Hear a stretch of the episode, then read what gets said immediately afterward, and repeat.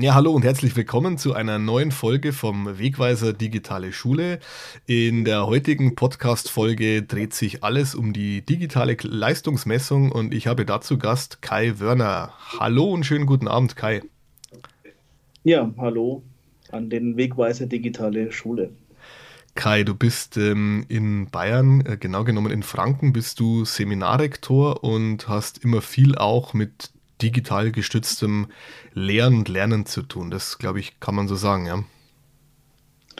Wird sich nicht vermeiden lassen, wie vielleicht du und vielleicht auch der eine oder andere Zuhörer weiß, äh, haben wir schon seit zehn Jahren iPad-Klassen bei uns an der Schule und haben A, ein kleines Jubiläum und vielleicht eine gewisse Expertise in dem Bereich. Das kann man, glaube ich, schon so sagen. Du bist an der Realschule am Europakanal in Erlangen, ja? Genau, so ist es. Mhm. War auch damals mal Seminarschule. Also mhm. das Digitale ist zwar unendlich, aber so räumlich habe ich es dann doch nicht weiter geschafft, was ich aber auch nicht missen möchte. Also hat ja. sich ganz gut gefügt. Also wenn man so mitbekommt, was ihr an eurer Schule alles so macht, dann glaube ich, ist auch das Geringste, an das man denkt, irgendein äh, Wechsel. Ähm, ihr seid ja top ausgestattet, habt einen super Chef und ein ganz tolles Kollegium. Und ähm, ja, man hört äh, und liest viel von dir auch auf Twitter als Kai Wörner. Und ähm, heute geht es um ein Thema, ähm, das ist so eine Art ähm, Modellprojekt, kann man sagen, ja, wo ihr angeht, aber vielleicht erzählst du gleich selber mehr dazu. Ja, also es ist natürlich prinzipiell so, dass äh, kann man ein bisschen ausholen vielleicht im Rahmen des digital gestützten Unterrichts, sage ich jetzt mal, und auch im Rahmen der Corona-Pandemie hat man natürlich immer irgendwo wenn so die äh, Problematik gehabt, wie kann man jetzt vielleicht auch etwas äh, kreative Leistungsmessungen durchführen oder auch äh, Projekte bewerten. Und jetzt gibt es halt seit diesem Schuljahr äh, vom Bildungspakt Bayern einen offiziellen Schulversuch, der heißt Prüfungskultur innovativ mhm. äh, wo wir halt noch mehr Freiheiten und noch mehr Ideen dementsprechend auch auf offizieller Basis umsetzen können. Und ähm, das fügt sich eigentlich ganz gut in so, ein, ja, so eine Entwicklung, die wir jetzt schon einige Jahre da gegangen sind. Mhm. Und äh, zeigt ja auch, dass es wohl gefragte Dinge sind, mit denen wir uns momentan beschäftigen auch. Ja. Ähm, Leistungsmessung digital gestützt ähm, als Modellversuch heißt auch, dass es ähm, rein schulrechtlich normalerweise nicht möglich ist. Also nach, nach meinem Kenntnisstand gehen so kleine ähm, Leistungstests digital, aber nicht so die, die großen, die Schulaufgaben, die Proben, die großen Tests. Ist das richtig? Ja, es ist so, dass der Kollege bei uns an der Schule, der hat das tatsächlich auch schon mal eine Schulaufgabe in dem Rahmen durchgeführt. Was wird sich jetzt, also meiner Meinung nach ist es so, wie du das gesagt hast, dass im kleinen Leistungsbereich jetzt durchaus mehr möglich auch ist. Aber ich denke, prinzipiell sind wir da immer noch auch auf einer gewissen Erprobungsphase. Und mhm. ich habe es jetzt vor allen Dingen halt im Unterricht der Deutsch und Geschichte. Mhm. Im Fach Geschichte sind wir eh oft im kleinen Leistungsnachweisbereich unterwegs. Und äh, was jetzt der Deutschschulaufgabe betrifft, das ist wahrscheinlich auch der dickste Brocken, ja. wie man sowas dann auch mal äh, digital vielleicht auch umsetzen kann. Also da ja. bin ich jetzt noch nicht so weit, aber im kleinen Leistungsnachweisbereich denke ich schon, dass wir da ein paar ganz gute Ideen auch schon auf den Weg gebracht haben. Mhm. Und das Projekt läuft jetzt dann eine gewisse Zeit und soll dann ähm, ja, Erkenntnisse sammeln und dann möglichst auf breiter Basis das dann für alle Schulen dann ermöglichen. Also so kann man sich das vorstellen, ja. Ja, es gibt ja auch seit äh, Mitte Februar auch schon die erste Handreichung dazu, die man sich äh, gegebenenfalls auch schon mal anschauen kann, wo auch äh, Beispiele, also das sind eigentlich nur Beispiele von anderen Kollegen jetzt mit dabei, da ist von mir jetzt nichts integriert, aber das macht, macht ja auch nichts. Also es zeigt ja auch, dass da auch viele dran arbeiten und dass es jetzt nicht irgendwie ein Singulärinteresse irgendwie von mir hm. oder aus Erlangen ist, sondern hm. dass es halt prinzipiell eine Frage ist, die andere auch beschäftigt und da kann man schon mal ein bisschen reinlesen, was da Kriterien sind und wie sowas ausschauen kann und äh, was dann auch mal rechtlich möglich sein wird. Mhm. Das ist ja jetzt ein, ein bayerisches Projekt. Kennst du ähnliche Modellversuche auch in anderen Bundesländern? Ja, mir ist natürlich dieses äh, Institut für Prüfungskultur bekannt. Das ist jetzt auch auf Twitter relativ äh, prominent besetzt mit einigen Vor- Denkern, mhm. die auch immer wieder Barcamps in die Richtung dann auch äh, vollziehen. Und ich glaube, in NRW laufen da auch die ein oder andere Idee, ob es jetzt so ganz äh, eine konzertierte Aktion ist wie bei uns. Ich denke, in Bayern ist man vielleicht jetzt nicht immer gleich spontan die Ersten irgendwo, die dann den Trend vorgeben, aber wenn man mal einen Trend erkannt hat, hm. dann ist, glaube ich, schon auch äh, viel Unterstützung und Power da und zwar nicht nur im, ich sage jetzt mal, nicht nur im finanziellen Bereich, sondern halt einfach auch in der, in der Art und Weise, wie man das auch rechtlich und äh, auch wissenschaftlich begleitet. Mhm. Weil letztlich geht es ja nicht darum, dass wir jetzt hier irgendwelche Ideen von uns umsetzen, sondern dass es den Schülerinnen und Schülerinnen was bringt. Mhm. Das kann jetzt ganz konkret aussehen. Wir haben ja auch im, im Heft, das zum Podcast erscheint, ähm, haben wir ja auch auf zwei Seiten ähm, in der Rubrik Best Practice das so vorgestellt. Du hast hier äh, drei äh, Beispiele ähm, so genannt und ähm, ein bisschen näher beschrieben. Vielleicht können wir in dieser Podcast-Folge auch mal drauf eingehen. Also du hast das erste Beispiel, das du genannt hast, wie könnte man so digital gestütztes, ähm, digital gestützte Leistungsmessung machen. Das war im Fach Deutsch, neunte Klasse, zum Thema Erörterung, ähm, dass die Schüler selbst eine Stegreifaufgabe erstellen sollen. Es klingt jetzt wenig spektakulär, aber ähm, letzten Endes wurde trotzdem da ganz schön viel ähm, von den Schülern auch mit digitalen Werkzeugen gemacht. Und vielleicht kannst du das mal kurz den Zuhörerinnen und Zuhörern skizzieren. Ja, ich habe halt im ersten Halbjahr mal versucht, äh, mich an leichten äh, Sachen zu orientieren, die man vielleicht auch relativ schnell umsetzen kann. Also das, ich habe ja auch dann, du hast das glaube ich auch im Heft verlinkt, einen kleinen Artikel dazu geschrieben und ich habe es auch vorgestellt. Also mir ging es jetzt halt darum, auch, dass es auch Leute umsetzen können, die vielleicht ähm, jetzt nicht die Riesenausstattung jetzt sagen wir vor Ort zum Beispiel zur Verfügung haben. Und mhm. dann hat mich jetzt in dem konkreten Fall halt immer diese Stunden vor einer Schulaufgabe von einer traditionellen gestört, ja. äh, wo man im Endeffekt immer irgendwie so etwas langweiligere Wiederholungen ansetzt oder da mal eine Übung. Mhm. Und dann gab es natürlich auch noch das Problem, also das sind halt manchmal auch so Zufälle, wie man auf so eine Idee kommt. Dann waren, hat man relativ viele Quarantänefälle und die traditionelle Stehgreifaufgabe war aus meiner Sicht sinnlos und auch nicht möglich, wenn nur die Hälfte mitschreiben kann. Ja, ja. Und so kam ich halt dann auf die Idee, dass man im Endeffekt vielleicht das Ganze mal, ähm, mal anders auffasst. Und wir haben uns, die Stunde ging halt so an, dass ich den Schülerinnen einfach mal so eine Stehgreifaufgabe von der Kollegin vorgelegt habe. Dann haben wir uns die angeschaut und versucht zu analysieren, wie werden denn eigentlich so traditionell Tests erhoben und ähm, hm. haben dann Kriterien gesammelt und überlegt, welche formalen Regeln muss man da auch für sowas einhalten und dann mussten die halt mit digitalen Werkzeugen und äh, ihren bisher erarbeiteten Stoff selber mal so einen Versuch abgeben. Und die Ergebnisse mhm. waren jetzt ähm, auch nicht alles Note 1 natürlich. Also mhm. das ist jetzt nicht so, dass der alternative Leistungsnachweis jetzt dann zu völlig anderem Notenbild oder so führt, ja. aber es werden einfach andere Kompetenzen abgefragt. Also da muss man jetzt auch keine Angst haben, dass jetzt da irgendwie ein verfälschtes Notenbild irgendwie rauskommt, sondern ähm, man erlebt seine Überraschungen. Also es gibt Schüler und Schülerinnen, die da sehr gut klarkommen, die im traditionellen Setting eher vielleicht schlechter sind. Aber ein gewisses Engagement und Organisationstalent braucht natürlich, plus mhm. einen festen Abgabetermin. Und ich denke, das sind alles so Sachen, die im traditionellen Leistungsmessen vielleicht ein bisschen zu kurz kommen. Ne? Also, wo gibt es denn das, äh, dass man jetzt äh, ad hoc irgendwas gefragt wird und keine Möglichkeit hat, dementsprechend was nachzugucken? Das ist jetzt im Arbeitsleben eher selten der Fall. In der Schule mhm. oftmals ja die Regel. Richtig. Und das sind, glaube ich, auch so Punkte, äh, wo man doch jetzt, glaube ich, die Schule auch ein bisschen moderner gestalten kann. Dann ich möchte jetzt auf psychologische oder wie gesagt Wohlfühlfaktoren möchte jetzt gar nicht eingehen, aber dass das Schülerinnen und Schüler vielleicht auch äh, an Schule stört und vielleicht auch ablehnend einstellen lässt, ich glaube, das liegt ja auch auf der Hand. Mhm. Und so ist halt klar, was zu tun ist. Man gibt Zeit im Unterricht, man kann es gegebenenfalls auch noch vielleicht mal zu Hause mal drüber nachdenken. Es gibt dann einen festen Termin, man muss es abgeben, fertig. Mhm. Und ich glaube, das kann, wer es auch im Heft liest, äh, glaube ich, kann man das auch relativ gut ohne große äh, Tablet-Klasse zum Beispiel auch mal nachvollziehen und auch mal ausprobieren. Das mhm. war so die Grundidee an dieser ganzen Sache. Es ist ein Konglomerat an verschiedensten Sachen. Zufälle, Schulversuch, mhm. aktuelle Situation und ja, wie gesagt, das kam dann halt dabei raus. Mhm. Und da haben die Schüler also dann ähm, ja nicht nur so diese, diese klassische äh, Sachkompetenz bewiesen, sondern da ging es ja dann auch um die didaktische Gestaltung von so einer Stegreifaufgabe und sie mussten ja auch ähm, oder, oder konnten und viele haben es gemacht, dann, dann online zusammenarbeiten, indem es dann zum Beispiel Mindmapping-Tools dann benutzt haben und dann ihre Aufgaben dann ähm, in ein Textverarbeitungsprogramm dann gekippt haben.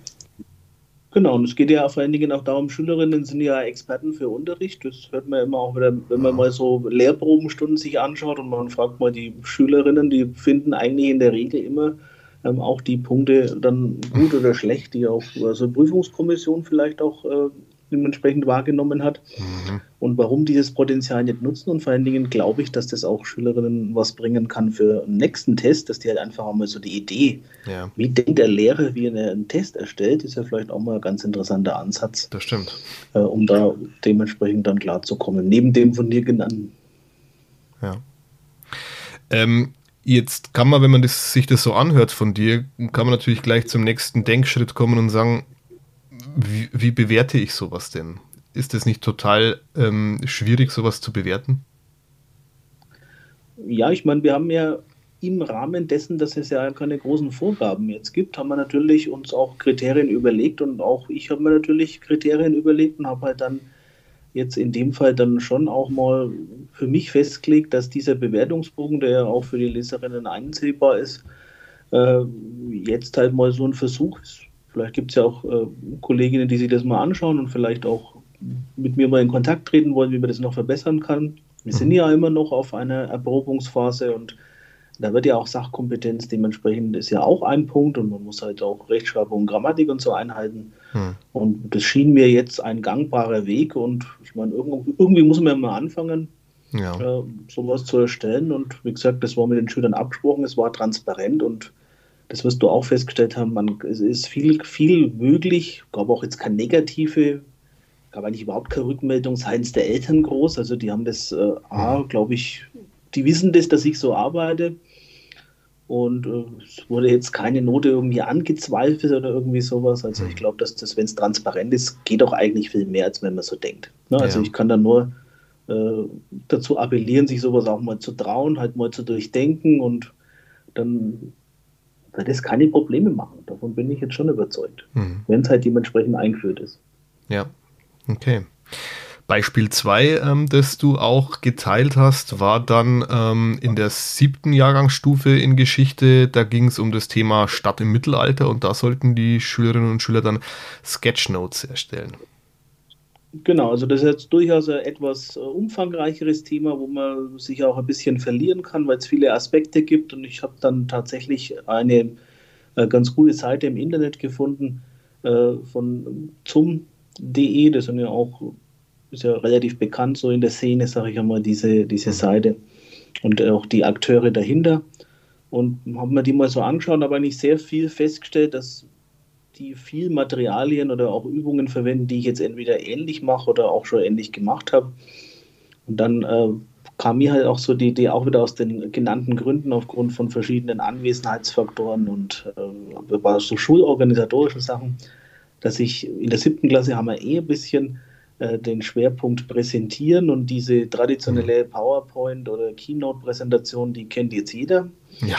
Die machen es die auch recht oft und so war halt dann die Idee, okay, A, den Schwerpunkt der Jahrgangsstufe nicht ganz ignorieren und B, halt mal ähm, so eine Sketchnote erstmal präsentieren, was es ist, worum geht es da eigentlich und dann durften die halt aus diesem Landpfad sich auch mit den Themen näher beschäftigen. Es gab so einen, so einen Stamm, den alle machen mussten und dann noch die Möglichkeit, sich in verschiedene Themen halt zu vertiefen. Und dann kommen natürlich individuelle Lösungen raus und der Vortrag bzw. die Präsentation war halt dann ähm, ein, äh, ein Vortragsvideo zu seiner, ihrer Sketchnote dementsprechend dann halt äh, mir über Mebis abzugeben und hochzuladen. Mhm. Also da haben wir eigentlich verschiedene Sachen mit drin. A, das Inhaltliche, B, das äh, Präsentieren und dann eben auch mal den kreativen Ansatz mit der Sketchnote. Mhm. Das funktioniert natürlich nur dann gut, ähm, wenn du jetzt auch Schülerinnen und Schüler hast, die alle im, Besitz von einem Tablet mit äh, digitalem Stift dann auch sind, weil sonst, denke ich, wird das schwierig funktionieren. Das ist richtig, wobei da auch äh, analoge Abgaben möglich waren. Das ist ja jetzt mhm. das Schöne, dass da jetzt auch der ein oder ja. andere vielleicht es tatsächlich auch äh, auf analoge Art und Weise machen wollte und halt dann sein Tablet benutzt hat, um zu recherchieren und dann halt sich die Struktur dementsprechend zu überlegen und halt mhm. die da darf es auch keine Denkverbote geben und warum, ja. wenn jetzt der Schüler für sich halt dann, dann einen anderen Lösungsweg sucht. Mir geht es ja am Schluss ums Ergebnis, dass der mhm. was vorliegen hat und dass er halt über die Stadt im Mittelalter Bescheid weiß und ein Produkt angefertigt hat. Mhm. Wie der dazu kommt, und da kommen dann auch Fragen. Ne? Also die, so eine Stunde ist dann schon mal auch anders für, für die Lehrkraft, weil der halt dann in dem Fall nochmal erklärt, wo findet er was, wie könnte er strukturieren, dann gibt es vielleicht nochmal eine Zwischenlösung. Mhm. Schüler, die da sehr viel Hilfe brauchen und Schüler, die da eigentlich dann vor sich hinarbeiten und weniger Hilfe jetzt brauchen. Und das sind aber auch einfach andere Unterrichtsstunden auch. Das muss man mhm. auch sehen. Und ähm, dann muss man natürlich auch wieder, wieder einen Termin setzen und dann dementsprechend. Das haben wir aber bei allen Leistungsnachweisen hat keiner, sag ich mal, oder keine, den Termin verpasst. Also ich mhm. musste keine äh, Note irgendwie geben, die jetzt aufgrund von irgendwelchen Terminproblemen irgendwie nicht vorhanden waren. Das war eigentlich mhm. auch ganz schön, dass da auch alle den Termin und Abgaben eingehalten hat. Und das ist, glaube ich, ja auch was, was äh, viele, äh, die da zuhören, wahrscheinlich manchmal den letzten Nerv kostet, dass gewisse Abgaben halt nicht eingehalten werden oder wie ja. auch immer. Und das hat tatsächlich in dem Rahmen äh, sehr gut funktioniert. Zeigt ja auch, dass es angenommen wurde. Wollte ich gerade sagen. Also das ist etwas motivierendes, das ist etwas anderes und ähm, da merkt man dann natürlich das in Form von so, so einer Rückmeldung dann. Ne? Ähm, Finde ich schon. Du hast gesagt, ähm, äh, Schüler, die auch Hilfe benötigen, sind die jetzt nur zu dir gekommen oder gab es da auch unter den Schülern dann ähm, so ein Tutorensystem, wo dann jemand sagt, ich kenne mich besonders gut aus mit der Bildschirmaufnahmefunktion oder weiß, was man bei so Sketchnotes beachten muss, dass die sich auch gegenseitig unterstützt haben? Ja, teilweise, wobei die Sketchnotes für die jetzt auch relativ neu war. Also mhm. ich habe jetzt auch die ist halt Problem an der Realschule, sie haben, wenn du siebte Klasse unterrichtest, hast du natürlich ein äh, sagen wir, ein, einen Mix von verschiedenen Sechstenklassen, die jetzt in eine mhm. neue Klassengemeinschaft überführt worden sind, sodass das jetzt schwer durchschaubar ist, was die jetzt schon genau gemacht haben und was nicht. Ja. Und deswegen fangen wir halt dann auch bei uns jetzt ab der siebten zum Beispiel an, um verschiedene Präsentationsformen eben auszuprobieren, damit wir auf einem relativ ähnlichen Stand sind. Mhm. Und ab der Klasse sieben ändert sich ja dann nichts mehr in der Zusammensetzung. Also ja. vereinzelte natürlich schon, ist ja klar. Mhm. Aber so der, der Grundstock bleibt erhalten. Und da muss man natürlich dann einmal vielleicht ein paar Abstriche machen, aber mir geht es ja auch darum, dass die dann, das ist ja auch eine Leistung, ein neues Format mal auszuprobieren, nach ja. einer gewissen Einführung und Anleitung von mir dann. Und so was das, das Technische betrifft, da waren jetzt nicht so viele Fragen. Da ging es dann eher dann tatsächlich auch um inhaltliche Sachen, was dann auch schon mhm. wieder zeigt, dass die vielleicht tatsächlich auch in den ersten zwei, drei Monaten eine gewisse Grundkompetenz, was so ein Tablet-Benutzung mhm. betrifft, schon mitbekommen haben. Aber da bin ich jetzt auch eher unschuldig mit einem zweistündigen Fach. Hm. Ja, aber auch die Nachfrage nach inhaltlichen ähm, Sachverhalten zeigt ja, dass sie sich dann mit dem, mit dem Thema auseinandersetzen. Also, Natürlich. Also das, äh, es waren ja mehr inhaltliche als dann tatsächlich technische Fragen nach einer gewissen ein Eingroove-Zeit, was jetzt eigentlich so eine Sketchnote ist. Ne? Mhm. Also das ist jetzt natürlich auch, da gibt es dann schon mal Nachfragen ne, am Anfang. Ja, klar. Mhm. Und Okay. Wie gehe ich das an? Aber auch Schüler, die jetzt äh, zeichnerisch, also wer das kennt, jetzt nicht so ganz äh, bewandert sind, die haben auch schöne Lösungen gemacht und das ist jetzt vielleicht kein Van Gogh, hm. aber die konnten auch Zusammenhängendes darstellen und man, ich sehe, da habe da echtes Bemühen gesehen und Sachen, die vielleicht dann in, in so einer normalen Stunde auch gar nicht auffallen. Man lernt da die Klasse anders kennen, das ist auch ganz interessant, hm. wenn die dann da so freiere Sachen da äh, gestalten, eben wie du es geschildert hast, der eine hilft dem anderen mal oder mhm. man hat mal Zeit auch mal für ein gewisses Gespräch, was ja sonst eher unten runter, runter runterfällt und macht da irgendwas für die Beziehungsebene, würde ich sagen, wenn man solche Projekte, nicht immer so als große, wir machen jetzt mal ein Projekt, sondern einfach mal so, ja, einfach mal so auch in den normalen Alltag einfließen lässt. Mhm. Ja. Ähm, wie ist der Aufwand bei der Bewertung? Also kostet dich das deutlich mehr Zeit äh, als jetzt eine, ein Standardtest, wo du dann genau dein, dein Raster anlegen kannst? Würde ich jetzt sagen, ist ungefähr vergleichbar, weil es für mich auch, ja, man gut die Produkte anschauen, dauert vielleicht ein bisschen länger, dafür ist dann so ein Bogen dann vielleicht dann schon auch mal etwas schneller ausgefüllt. Hm. Aber es ist halt einfach auch nicht mehr ganz so langweilig, sage ich jetzt mal, auch für die Lehrkraft, wenn man halt einfach sich jetzt dann die 26. Stegreifaufgabe, äh, das hat jeder, glaube ich, kann ja. da mitfühlen. Das ist ja jetzt auch nicht für einen selber auch nicht so motivierend und wenn man halt dann da unterschiedliche Produkte, das ist auch einfach interessant. Also was man da so machen kann draus. Mhm. Also ich erfreue mich dessen und äh, komme ungefähr vielleicht aufs Gleiche raus, vielleicht minimal mhm. etwas mehr Zeitaufwand. Aber es liegt halt einfach auch das kann man ja auch steuern. Ne? Also indem man halt gewisse Vorgaben gibt, wie, wie lang soll das vielleicht auch dauern und äh, gewisse Vorgaben gab es und da haben sie sich eigentlich auch dran gehalten, dann ist das schon überschaubar. Hm. Vergleichbar. Ja. Kommen wir zum Beispiel 3. Da ging es in der neunten Jahrgangsstufe, ähm, diesmal im Fach Deutsch, um das Erstellen eines Gedichteclips zu Eichendorfs Nachtzauber. Genau, also wir haben jetzt uns halt die Epoche da mal vorgenommen und haben uns mal zum Einstieg, so gibt es ja, glaube ich, von jedem Gedicht, das äh, gewisse äh, Bekanntheit irgendwo sich erfreut, gibt es ja diese YouTube-Clips mit irgendeiner Musik hinterlegt und dann haben wir uns einmal ein, zwei so angeschaut zu dem Gedicht und gesagt, naja gut, das können wir vielleicht an der Stelle besser. Haben dann das Gedicht halt analysiert, so wie man es auch macht, Reimschema, dementsprechend Stilmittel, mhm mal versucht, so gewisse ähm, Sachen dementsprechend rauszuarbeiten und dann sollte man halt so eine Art äh, Kontergedicht halt dann schreiben. Da ging es dann um das einfach um äh, die Tageshetze. Also da sollten sie halt dann quasi ja, so eine Art Gegengedicht dann halt schreiben, das aber ähnlich aufgebaut ist und dann halt selber so einen kleinen Clip dazu machen. Mhm. Da geht es halt dann A, darum, die Fehler, in Anführungszeichen, die wir bei den YouTube-Clips gesehen haben, halt nicht zu machen, Urheberrecht einzuhalten. Mhm Quellen anzugeben, wenn man jetzt äh, eine Bebilderung mit drin hat, vielleicht eine passende Hintergrundmusik auszusuchen und natürlich nichtsdestotrotz auch ein äh, Gedicht zu erstellen, was halt nach gewissen Kriterien halt auch aufgebaut sein soll. Also da geht es jetzt nicht darum, einen Inhalt zu bewerten, sondern halt einfach auch, ähm, sagen wir mal so, das, das Muster dementsprechend äh, kreativ umzusetzen und dann aber halt auch zu zeigen, dass man halt dann äh, so eine Struktur hinter so einem Gedicht auch verstanden hat. Mhm. Das war das dritte Beispiel dann. Ja. Jetzt unterrichtest du ja Deutsch und Geschichte. Glaubst du, dass sowas auch problemlos auf andere Fächer dann übertragbar ist?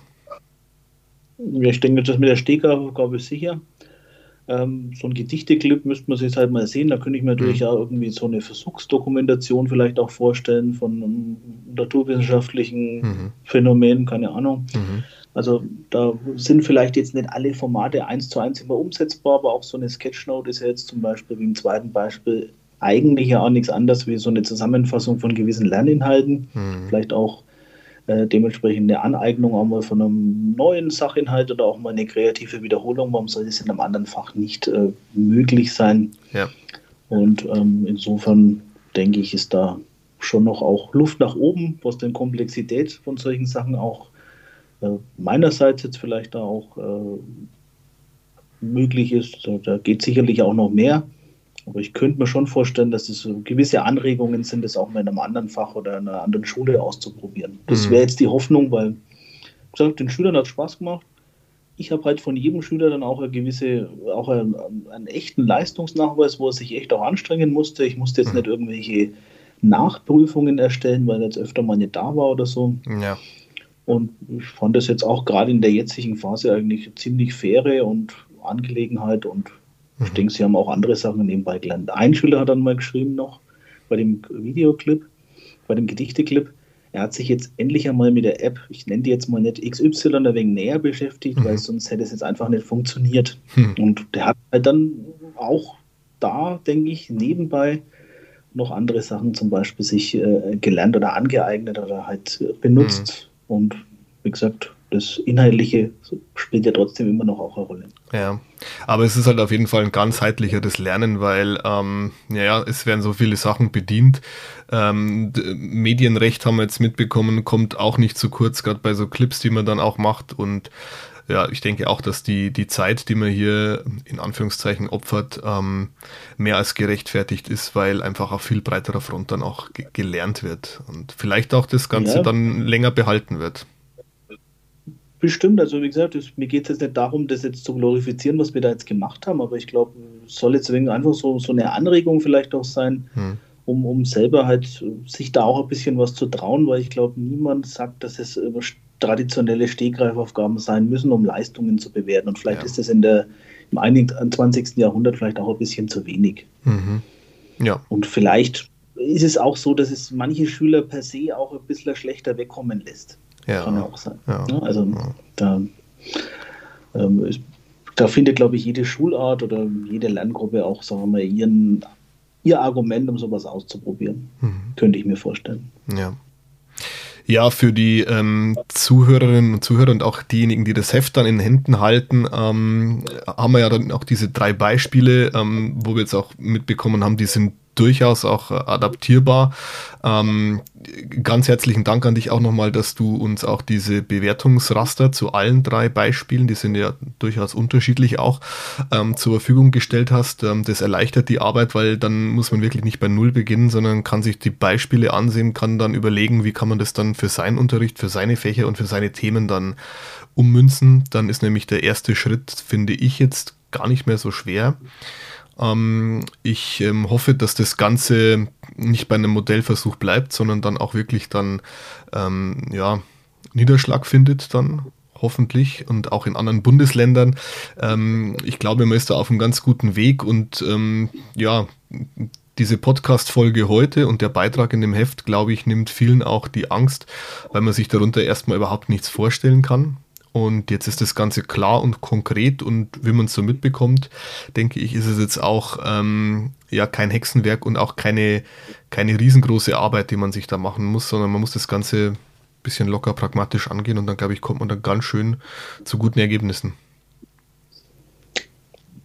gut zusammengefasst. Also du hast die Intention dahinter, glaube ich, ganz gut umrissen. Also so hätte ich es gern verstanden haben wollen. Ja, schön. Lieber Kai, ich danke dir ganz herzlich für den heutigen Beitrag. Ähm, wünsche dir noch weiterhin alles Gute und äh, vor allem viel Erfolg bei diesem Modellversuch auch. Ja, dann dir auch und allen Leserinnen äh, viel Spaß beim Ausprobieren. Ja, super. Danke, Kai. Schönen Abend dir noch. Ciao. Ciao.